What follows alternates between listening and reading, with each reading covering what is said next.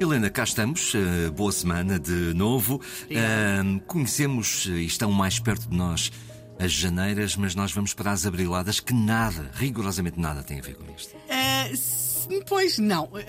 embora também tenhamos, se quiser, janeirinhas para nome de revolta, hum. mas se nós pensarmos em abstrato, num mês para fazermos um golpe, uma revolução em Portugal, era provável que o mês com mais votos fosse abril.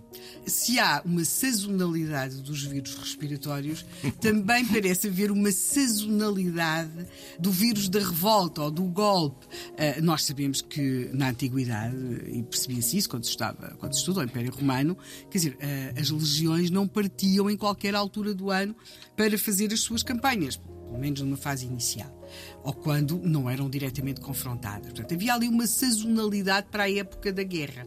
E, de alguma forma, naquilo que nós mais tarde vamos chamar golpes, revoltas, aí já estamos a falar século XIX, século XX, a preferência, estou e agora aqui falando de Portugal, a preferência pelo mês de Abril parece-me ser maioritária. Não fiz completamente uma, uma, uma averiguação total do caso, mas o mês de Abril, pelo menos no século XIX e sobretudo no XX, foi de facto marcante. E basta pensar que nós temos, nós temos aquela. Uh, o nosso regime é herdeiro do 25 de Abril. Em Portugal, podemos mesmo ter como expressão corrente em, em, conversa dizer valores de abril e sabemos o que é que está a ser aludido. Mas, para lá do 25 de abril, outros abris aconteceram, eh, geralmente não foram bem sucedidos, e é esses abris ou abriladas mal sucedidas que hoje vamos trazer aqui.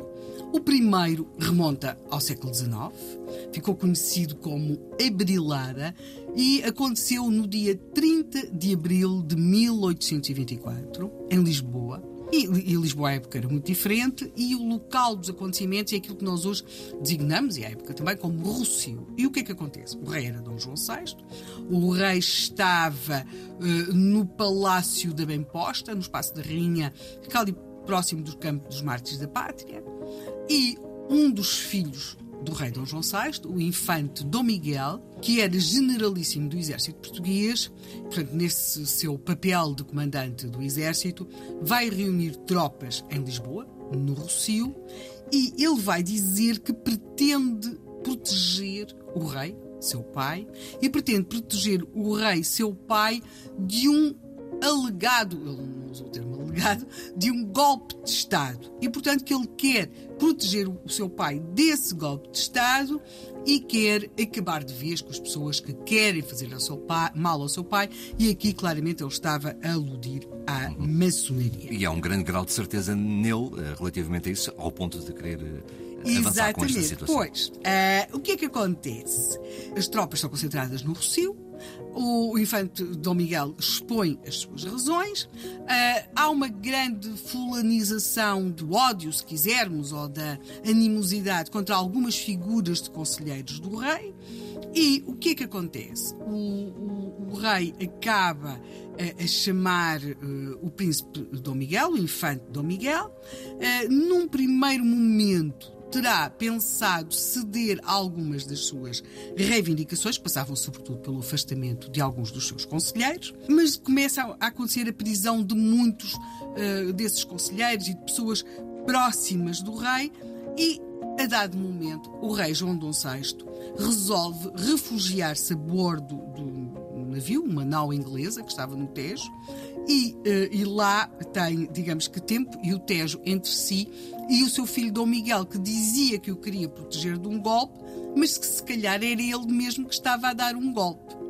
E, portanto, é, o que é que acontece? A bordo desta nau inglesa e com o apoio do Corpo Diplomático em Lisboa, o rei Dom João VI vai uh, tomar a decisão contrária, ou seja, vai de ordenar a prisão de vários daqueles que estavam com o infante Dom Miguel, vai também, eh, de alguma forma, pressionar, sugerir, obrigar o infante Dom Miguel a fazer eh, uma viagem pelo estrangeiro, que era uma forma uh, polida de resolver a questão. Também vai dar ordens para que a rainha Dona Carlota Joaquina, porque aquilo que nós temos aqui é basicamente uma fratura dentro da própria família real, uma fratura ideológica. É também determinado que a rainha Carlota Joaquina saísse de Portugal, mas ela não vai sair porque vai alegar razões de saúde. O infante Dom Miguel, de facto, vai partir a bordo de outra nau, de outro país, de outra nacionalidade.